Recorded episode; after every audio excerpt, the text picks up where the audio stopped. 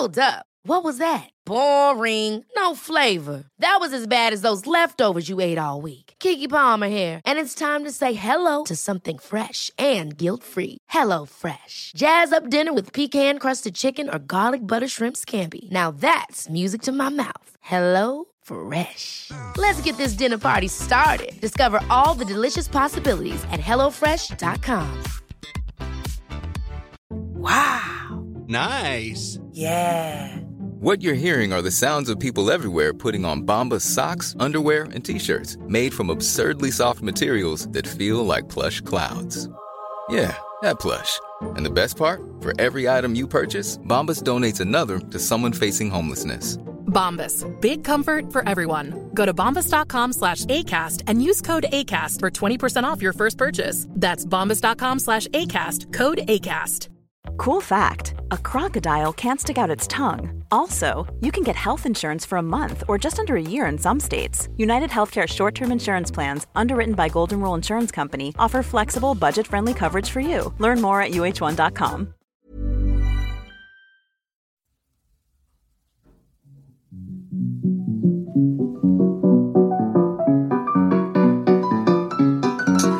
Bienvenido a un episodio más de Cómete al ENARM, el podcast en donde platicamos de forma rápida y detallada lo esencial para el nacional.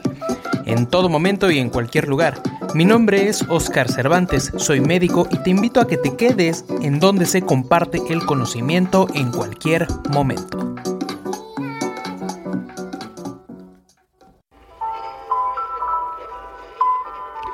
Antes de comenzar con el capítulo de hoy, te invito a que te unas a nuestra comunidad en Patreon en donde vamos a estar llevando un seguimiento personal y te puede estar ayudando mucho para poder superar esta meta del ENAM 2021.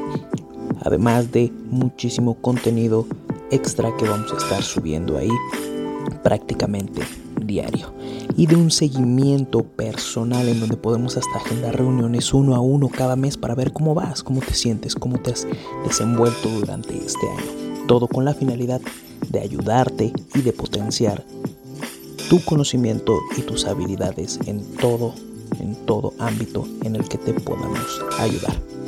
Te esperamos por ahí y esperamos que estemos platicando muy pronto.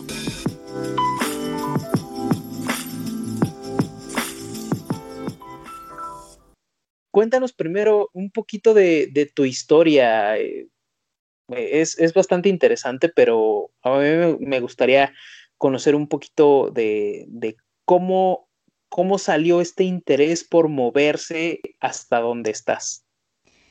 Chévere, que mira, eh, yo soy médico, como, como lo acabas de decir, me gradué en Ecuador. Yo hice mi pregrado en Ecuador y lo terminé en 2017. Y ese año realmente fue yo hice mi, último año, el año de internado, fuera de la ciudad, de mi ciudad natal y donde estaba mi universidad. Y ahí comencé a cuestionarme mucho de qué voy a hacer en el futuro. Realmente antes decía, ah, cuando ya llegue mi graduación, ahí lo pensaré. La típica que tú, ya, ya, ya lo pensaré, ya lo pensaré. O, todavía es muy pronto para pensar, ¿no? Y la verdad que nadie de mi medio tampoco se movía, así que yo no sentía ese, esa presión. Porque a veces cuando tú ya ves a tus compañeros que empiezan a hacer algo, cosas, tú dices, uy, yo también, pero la verdad que nosotros, yo siempre les molesto a mis compañeros y les digo, nos dormimos porque todo el mundo esperó, dijo, no, cuando, cuando nos graduemos, pues a ver qué. Y ya llegando al final de mi, de mi año de internado, digo, bueno, ¿y ahora qué vas a hacer? ¿Qué, me, pongo a pensar un poco qué especialidad me gusta. Eh, y para esto realmente yo toda mi vida fui deportista profesional. Y yo de hecho entré a estudiar medicina para hacer medicina del deporte, pero en la facultad, uno, nadie te habla de medicina del deporte, dos, no entiendes cómo hacerla, cuál es el camino que, tienes que seguir. Y bueno, me fui perdiendo por ahí en el camino, en algún punto dije voy a hacer traumatología, pero luego la traumato es una especialidad eh, que quizás para mujeres todavía no, como que se ponen algunas trabas, luego también escuchas comentarios en el hospital de que los traumatos son carpinteros, que no sé bueno, muchas, muchas cosas que te van llenando la cabeza al final del día. Y comienzo a darme cuenta que me gusta la cirugía, me gusta mucho la emergencia, a mí de hecho no me gusta casi nada la consulta. Eh, y digo, bueno, creo que mi camino va por lo quirúrgico, me meto mucho en el tema de, la rotación de cirugía en, mi, en, Ecuador. Y comienzo a pensar, comienzo a ver opciones. En un inicio yo pensaba irme a Canadá. Eh, justamente por, por, mi vida deportiva, hace unos años tuve la oportunidad de estar en Canadá eh, y dije, ah, me gustaría mucho vivir acá. Entonces, la verdad, no averigüé bien el proceso, solo sabía que había un, libro que se llama Toronto Notes, que es para, para, preparar los exámenes de allá. Pues me lo bajé de internet, lo leía de vez en nunca y nada, nada, algo así como muy de juego. Y en este, en este camino que digo, me voy a Canadá, me voy a Canadá, comienzo a averiguar sobre Estados Unidos, veo que es un poco más accesible para internacionales eh, y empiezo a buscar una beca. Entonces, aquí a mí sí me gustaría dejarles un mensaje como que hoy vivimos en una época tan digitalizada, de tantas oportunidades, que imagínate, nos conectamos nosotros por Instagram y ya estamos grabando el podcast. O sea, todo es tan así. Sí, claro. Que, que, sí, es de locos, pero yo realmente lo que hice fue, entré a Google, puse Surgery Scholarship eh, y me salió una, un concurso de la Sociedad Americana de Cirugía de Trauma y gané la beca. Eh, y me volaron hasta Baltimore para ir a un congreso increíble con los más top del mundo y ahí es donde dije, ok, yo quiero hacer esto. Bueno, ahí decido irme al US del Medellín. Eh, es un camino bastante largo, bastante difícil.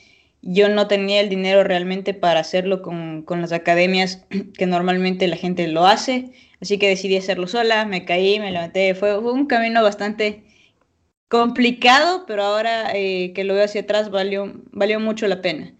Finalmente, cuando yo termino de dar los tres steps, el step 1, el step 2 CK y el step 2 CS, llega como un momento de mi vida que yo siempre digo un, un break point, en donde me digo, ok, ya lo logré, estoy, por, aplicar al match y me cuestiono mucho si de verdad quiero estar ahí y si de verdad quiero seguir cirugía y si de verdad es el sueño americano, porque yo siempre, a mí siempre me dicen, no, ¿por qué dices eso si tú ayudas a los estudiantes a hacer el USML? Y les digo, no, porque ellos tienen que saber que si ustedes eligen hacer su especialidad en Estados Unidos, es porque ustedes quieren, no porque el mundo dice que ahí es lo mejor, no porque sus padres o su familia ponen todas las esperanzas en eso, no, es porque ustedes quieren. Entonces, el momento que yo me pregunto esto, digo, aguanta, ¿qué estoy haciendo? O sea, ya me demostré quizás, le demostré a mi ego que soy muy capaz, felicidades por eso, eh, pero no es lo que yo quería hacer para mi vida. Entonces, otra vez, vuelvo a, a, buscar oportunidades y digo, ¿cómo hago medicina del deporte? Me pongo a averiguar y en Estados Unidos tienes que hacer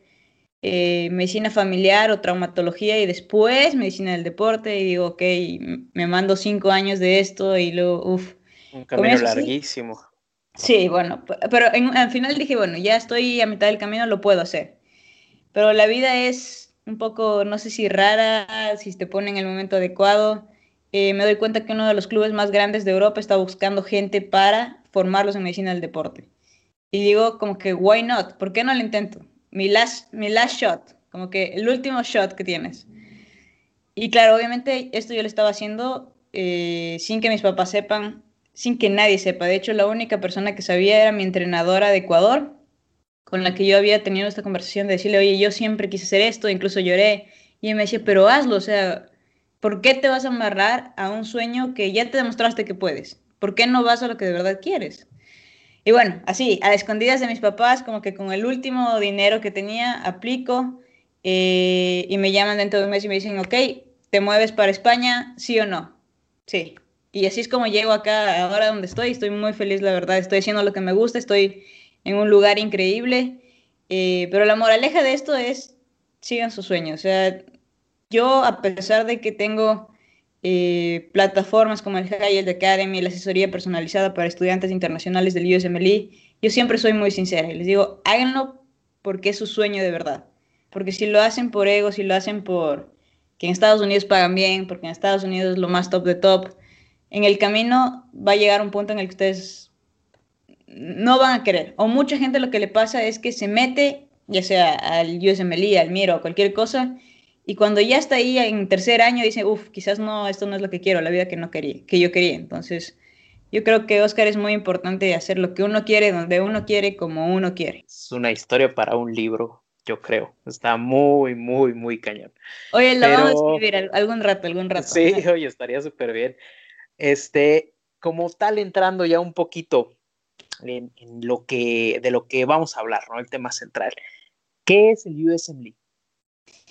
Es una pregunta muy buena que parece muy fácil, pero que abre un poco más a entender a lo que se van a meter. Entonces, hay dos términos más o menos o dos siglas que tienen que conocer bien. El uno es el USMLE, que significa United States Medical Licensing Examination, que son los exámenes para obtener tu licencia médica. Pero hay otro término que es muy importante para los IMGs, que también IMG significa International Medical Graduates. Toda la gente que nos graduamos fuera de Estados Unidos, seamos o no seamos eh, residentes, somos IMGs. ¿okay?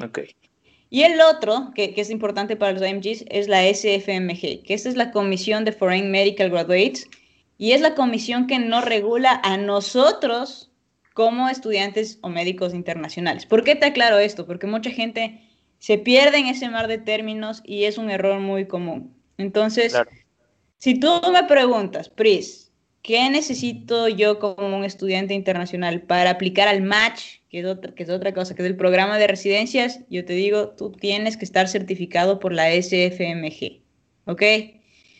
¿Por qué esta diferenciación? Porque existen, en realidad son cuatro exámenes los que hay que dar en Estados Unidos. El Step 1, el Step 2 CK, el Step 2 CS y el Step 3.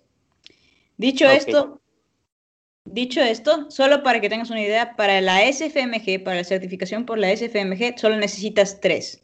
El Step 1, el Step 2CK y el Step 2CS. Ahí viene la diferencia de. Una vez que tú completas esos tres exámenes, tú ya puedes participar por una plaza de, de posgrado. Y lo que normalmente la gente hace es que en el primer año de residencia completa el Step 3 y completa la certificación por el USMLE.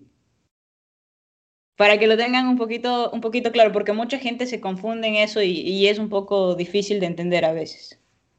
Claro, pues es bastante complicado, como lo dices, digo, ahorita, ahorita lo estás explicando, pero se escucha fácil, ¿no?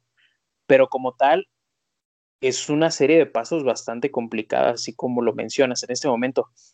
Antes de, y bueno, ya nos diste un poquito la estructura, ¿no? De, de qué es el USMLE. Eh, como tal, ¿cuánto tiempo necesitas para empezar a prepararte para ese examen? Mi recomendación. Mi recomendación con la gente que de verdad quiere hacerlo allá, desde el momento en que a ti se te cruza la idea por la cabeza, empieza a prepararte.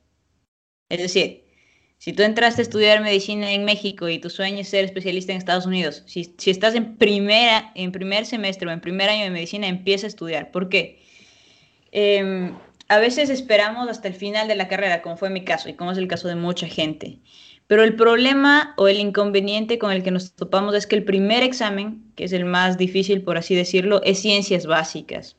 Entonces ya llevamos cuatro años que no hemos visto ciencias básicas, eh, que ya te vas haciendo un poco más clínico, ya piensas de diferente manera, ya no estás pensando cuál era la enzima que no, ya estás pensando cuál es el diagnóstico y el tratamiento. Entonces realmente el tiempo de preparación yo siempre digo que hay tres tipos de, de, estudiantes, ¿no? Hay un estudiante que está en pregrado menos de dos años, o sea, que está en primero o en segundo año. Hay el estudiante que está en pregrado, pero ya superó esos dos años. Y hay el médico que solo se dedica a estudiar el USMLE y el médico que trabaja y se dedica al USMLE. Entonces, en todas estas diferentes etapas, yo soy muy amante de que cada uno tenga un plan personalizado. Porque los chicos que están en pregrado pueden ir compaginando lo que la universidad les va enseñando con la preparación del USMLE pero la gente que ya estamos más grande no. Entonces, se necesita realmente un plan que sea específico para la situación que está viviendo cada estudiante. Y esa es una pieza muchas veces perdida en la preparación de, de quienes quieren hacer los steps. Perfecto. Oye, y como tal, ¿qué nivel de inglés se debe de manejar alguien? Obviamente debe de ser un nivel de inglés bastante bueno. Y con, esto también te quiero preguntar, ¿cuáles, eh, ¿cuáles cursos o qué tipo de material hay para preparación? Mira, mira, Oscar, en cuanto al nivel de inglés, hay igual una diferenciación que, que, suelo hacerles a los estudiantes. Una cosa es que tú vayas a Disney y puedas ir al baño y puedas pedir una hamburguesa y te la pases bien. Ese es inglés social que estando unos dos meses en Estados Unidos lo vas a tener. Pero otra cosa es leer un artículo científico en inglés, leer el material para el STEP, ser capaz de sentarte al examen y leer la pregunta sin que te falle ni una palabra porque esa palabra puede hacerte fallar la pregunta. Entonces, En ese, una vez dicho esto, mucha gente a veces se casa con la idea de, ah, tengo que hacer el TOEFL o tengo que tener mi suficiencia en inglés. Y yo les digo, aguanta, como que eso sí, en algún punto va a ser prioridad, pero ahora desarrolla tu inglés médico. Sé capaz de escuchar, de leer y de hablar medicina en inglés. Hablando de cursos para inglés médico, hay dos disponibles que son gratis, uno en Coursera eh, por la Universidad de Pittsburgh y otro en True Learner, eh, que los que quieran pueden escribirme a, mi perfil y se los paso el link sin ningún problema. Y para el STEP hay tres cosas que para mí es muy importante. Uno es un libro que es gold standard, por así decirlo, que se llama First Aid for the USMLE. Eh, la otra cosa importante son los Q-Banks y aquí hay una diferenciación. UWord es el Q-Bank de elección por excelencia. Sin embargo, creo que, y en mi experiencia con, mi con mis estudiantes, no, es un Q-Bank que hay que quemarlo. Entonces, para eso existe ambos, que es otra plataforma y ambos es mucho más amigable con el estudiante. Es decir, te, coge más de la manito y te explica más todo. Y es una plataforma muy buena para empezar y para aprender. Eh, y yo lo que siempre le recomiendo es, una vez que con ambos trabajando empiezas a tener buenos resultados, es hora de saltar ahora sí UWord para hacer ese gran salto a un puntaje competitivo. Eh, y finalmente hay algo que, que, también tienen que saber y es que hay material high yield. ¿okay? High yield significa lo más importante. Eh, ¿Por qué es clave conocer este material? Porque eso te va a permitir direccionar tu, tu esfuerzo, tu, tu, tu, estudio. Es como en el ENARM, ustedes también tienen temas que son más pesados que otros en el examen y de nada te sirve sacarte la madre estudiando temas que no van a salir en el examen cuando puedes dirigir toda esa energía y ese tiempo dominando los temas que en realidad te van a ayudar a una buena nota. Claro, perfecto. Sí, no, es, depende también mucho de la epidemiología, ¿no? De cada país, es diferente toda la epidemiología. Eh, como tal, ¿quiénes pueden aplicar para el USMLE? Ok, hay una cuestión que también se lo recomiendo revisar. Hay, hay una página que se llama el Directorio Mundial de Escuelas de Medicina, ¿ok? Donde tú puedes entrar, poner México, poner UNAM, y ver si es que la UNAM está, por ejemplo, eh, certificada para que sus estudiantes den el USMLE. Entonces, busquen el directorio mundial, ingresen ahí su país, ingresen ahí su facultad y vean si es que tienen el permiso para hacerlo. Porque, por ejemplo, yo soy de Ecuador y en Ecuador unas tres universidades no tienen el convenio, entonces los estudiantes no pueden darlo. Y eso es clave para empezar el proceso. O sea, tú no te puedes hacer la ilusión de si es que todavía no conoces si eres elegible o no. Claro, sí, completamente de acuerdo. Oye, y ya eres elegible, ¿no? Si estás en esa lista, ¿qué documentación te empiezan a pedir? El primer paso, bueno, el primer paso después de verificar que si eres elegible es ir a la página de la SFMG, ¿ok? Eh, y vas a Online Services y ahí hay una cosita que se llama IWA. Es el paso a ver, yo creo que tengo un video en YouTube explicándolo si quieren irlo a ver, pero lo primero que tienen que hacer es pedir su USMLE ID, su número de identificación. Eso se tienen que llenar un formulario, se demora de 5 a 7 días laborables y le llega un correo de regreso diciendo, doctor, este es tu número y este es tu password. Una vez tienes eso, eh, comienzas la aplicación al examen, donde ya te piden algunos documentos de la universidad y algunos datos de, de tu experiencia clínica y cosas entonces ahí también vale la pena diferenciar que hay universidades que ya tienen este proceso automatizado online y que básicamente la universidad lo hace con la SFMG y el estudiante no tiene que meter mucha mano. Pero hay otras universidades que, por ejemplo, yo en Ecuador, la mía no, entonces a mí sí me tocó ir a la universidad, pedir los papeles, coger los papeles, traducirlos, ponerlos en FedEx y enviar a Estados Unidos. Claro, sí, es más este complicado, laborioso, pero bueno, al final si, si lo quieres se, se, puede realizar, ¿no? Y te quiero preguntar también, ¿cuándo son los exámenes? O sea, tengo entendido que como tal, y como ya nos explicaste, son tres, ¿no? Pero ¿cuándo son? ¿Cuándo se aplican? Los exámenes están abiertos todo, todo el año. Tú lo puedes dar en febrero, como en enero, como en marzo, cuando tú quieras, porque son exámenes que se dan en un centro que se llama Prometric Center, que es un, un centro de test. Ok, ahí mismo dan el test para la licencia, ahí mismo dan el, el TOEFL, o sea, es un centro que, que, está especializado en esto. Eh, Y hay una cosa que tienen que tener cuidado. El Step 1 y el Step 2 CK están abiertos todo el año en todas las ciudades de Estados Unidos, incluso lo pueden dar fuera de Estados Unidos, que, tienen que averiguarlo, si es que en su país hay Prometric Center. Eh, y están abiertos todo el año. Entonces, ese no tienes problema. Si yo me estoy preparando ahorita y digo, ok, el siguiente mes lo voy a hacer, seguramente encuentro una fecha. Pero con el que tienen que tener mucho cuidado es con el Step 2 CS, que es un examen simulado. Y ese solo se puede dar en cinco ciudades de Estados Unidos y por lo mismo hay mucha demanda. Entonces hay que planificarlo con unos tres o cuatro meses de antelación la fecha para que puedas encontrar lugar. Yo, por ejemplo, lo di en Los Ángeles, pero hay que tener mucho cuidado porque son cinco ciudades, hay mucha demanda y hay que tenerlo en cuenta en la planificación con, con tiempo. Claro, sí, súper. Como tal, el examen o los exámenes pues, se presentan estando allá, ¿no? ¿Qué tipo de visado necesitas? ¿Y cuánto tiempo eh, estarás allá aproximadamente? Si tú quieres viajar solo a dar el examen, puedes hacerlo con visa de estudiante. Eh, perdón, con visa de turista. Eh, con la visa de turista, como sabes, te puedes quedar hasta seis meses y no puedes incumplir más de eso. Pero realmente si hay gente que se quiere preparar allá, pues ahí sí tienen que gestionar una visa de estudiante y la visa de estudiante solo te la dan si estás enrolado en, en una academia, ya sea de inglés, ya sea de preparación para el examen o lo que sea. Ok. Y como tal, aprox, ¿cuánto cuesta? qué tan caro es hacer como tal el USMLE y si obviamente tiene algún costo, eh, qué tan caro, cuáles son los costos más o menos de cada, cada step.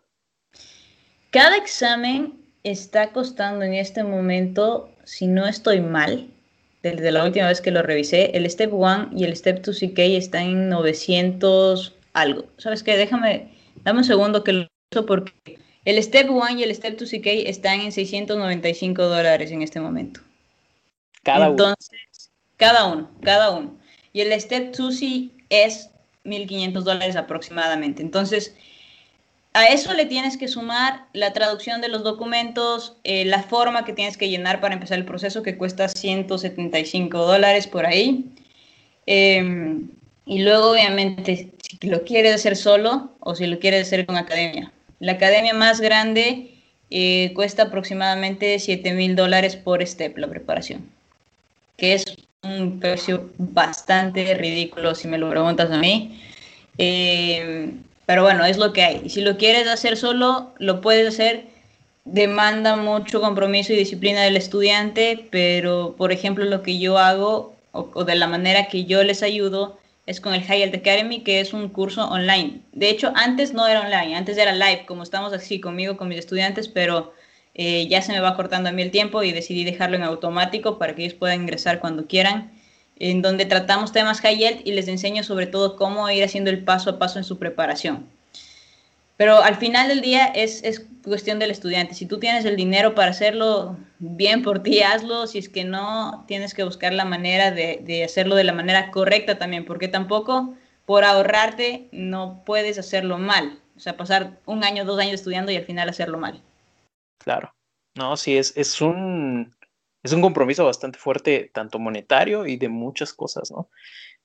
Pues es algo bastante es bastante importante la información que, nos estás dando ahorita. Este, para la gente que está tanto aquí en México como en otro lugar, digo, tú tienes ya una amplia experiencia en eso, tienes a tus estudiantes, tienes tu, academia que, que, está formando a los estudiantes y en dónde pueden encontrar eh, esa información. Pueden ir directamente a mi perfil o pueden ir a www.impossible, en inglés con doble S, impossibledoctor.com. Ahí pueden encontrar la página de, de, la academia o pueden ir directamente a mi perfil y contactarse conmigo y conversamos. Sabes que yo, eh, mi último step, en el step 2 es, tuve un, un partner que yo practicaba con él los casos de México y él preparó igual que yo los dos exámenes anteriores solo. Entonces sí es posible hacerlo, pero que demanda un poquito más de esfuerzo, demanda un poquito más de, de que lo quieras hacer, pero sí te puedes preparar solo también. Claro, nada es imposible, ¿no? Así que eh, nada es imposible realmente como, como se llama la academia como tal. Este, Entonces, para recapitular, son como tal, ¿cuántos exámenes? Así en resumen, ¿cuántos exámenes? Y obviamente se tienen que pasar cada step, ¿no? Para continuar a los demás. Sabes que no tanto así. Ahora en el 2021-22 sí va, a ser requisito que primero pases el Step 1 y el Step 2 CK para poder dar el CS, pero ahora no, ahora tú puedes dar en el orden que quieras. Ahora, mucha gente me pregunta, ¿lo recomiendo? No, porque por algo se llama Step 1, por algo es el primer paso. Eh, claro. Aparte porque el Step 1 te da un, una, una base de conocimiento que es el del 50 al 60% de lo que necesitas para el Step 2 CK. Entonces, ¿Por qué sufrir antes sin tener la base? Es, es algo que tienen que tener en cuenta. En resumen, son tres exámenes los que necesitan para obtener la certificación por la SFMG, que es lo que necesitan para hacer match, para entrar en el match. Y luego para completar todo el circuito son cuatro exámenes. Eh, algo que me olvidé de decirte también en la parte monetaria, tienen que tomar en cuenta que una vez que ya tienen la certificación, ahora entran en el juego del match y ahí también hay que pagar dinero. O sea, ahí también tienes que pagar por tu token, que se llama por tu ficha para jugar, por así decirlo, y luego por aplicación, dependiendo cuántos hospitales eh, quieres aplicar. Sí, el match te refieres a eso, ¿no? A, a en dónde vas a estar aplicando. Eh, tienes que empezar a buscar los hospitales como tal, a dónde quieres estar. Básicamente yo siempre les digo, es como un Tinder, ¿sabes? Que, que, que, que haces match. ¿Por qué? Tú te inscribes, claro. yo me inscribo como Pres y digo, quiero ir a la Mayo Clinic, quiero ir a Jacksonville, no sé, quiero ir a 10 hospitales. Esos hospitales reciben mi carpeta, mis notas, mi hoja de vida completa y ellos dicen, ok, entre Oscar y Priscila, pues lo vamos a invitar a Priscila. Me invitan a mí a la, a la interview, a la entrevista, eh, y al final del día, al final de la, de la, de la season de, de match, yo digo, de estos 10 hospitales que fui, los voy a poner en orden de mi preferencia. Entonces, 1, 2, 3, 4, 5. Y los hospitales hacen lo mismo con los candidatos. De estos 50 candidatos que vinieron, los vamos a poner en nuestro orden de preferencia. Priscila, Oscar, Juan, Manuel, lo que sea. Y al final el sistema hace un match como Tinder. Si es que yo los elegí y ellos, y ellos me eligieron, match, ahí es a donde voy a hacer mi, mi especialidad. Ok, sí, suena bastante a Tinder. Sí, suena, es, es, es, la manera más fácil que he encontrado de explicarlo, porque a veces también es sí. un poco de, de, lío. Claro, pues te agradezco muchísimo de verdad el poder eh, compartirnos esta información. Espero que la gente que esté interesada en esto pueda acudir contigo para tener eh, más información más, más sólida de esto aunque lo que nos diste es bastante sólido, y también, eh, si están interesados, pues eh, ser parte de tus estudiantes, ¿no? Y pues nada, te, te, agradezco muchísimo el tiempo, la información y pues muchísimas, muchísimas gracias, de verdad. De nada, Oscar, para mí un placer acompañarte y si tienen cualquier duda o pregunta, eh, yo siempre, continuamente estoy haciendo webinars porque llega más gente nueva al perfil eh, y nada, hacemos un webinar, normalmente lo hago muy pequeño, máximo de 100 personas para poder responder dudas y están invitadísimos. Eh, si les puedo ayudar en algo, totalmente abierta a que me escriban. Oscar, muchas gracias por la invitación y espero que la información no haya sido confusa, más bien les, les sirva para aclarar un poco el camino y que no se olviden que no es obligación hacerlo ahí para ser un buen doctor.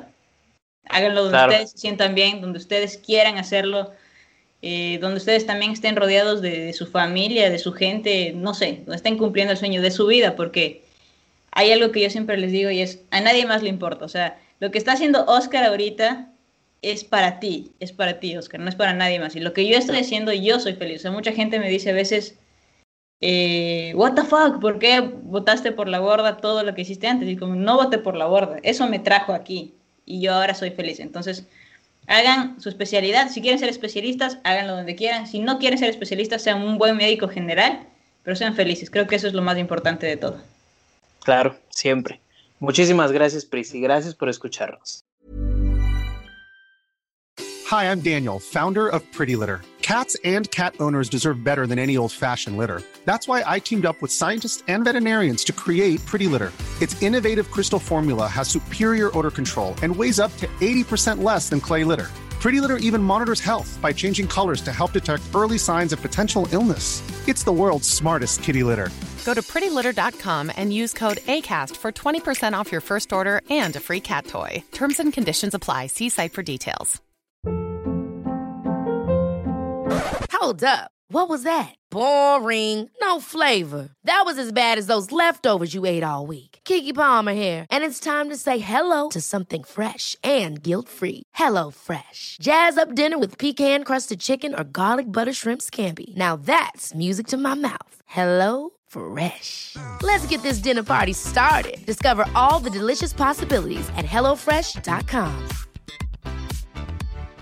If you're looking for plump lips that last, you need to know about Juvederm lip fillers. With Juvederm Volbella XC and Juvederm Ultra XC, your lip look, whether it's subtle or bold, can last up to one full year with optimal treatment and no additional maintenance. Find a licensed specialist and see if it's right for you at juvederm.com today. That's J U V E D E R M.com. Add fullness to lips in adults over 21 with Juvederm Volbella XC or Juvederm Ultra XC. Do not use if you have severe allergies or a history of severe allergic reactions, or if you're allergic to lidocaine or the proteins used in Juvederm. Tell your doctor if you have a history of scarring or taking medicines that decrease the body's immune response or that can prolong bleeding. Common side effects include injection site redness, swelling, pain, tenderness, firmness, lumps, bumps, bruising, discoloration, or itching. As with all fillers, there's a rare risk of unintentional injection into a blood vessel, which can cause vision abnormalities, blindness, stroke, temporary scabs, or scarring.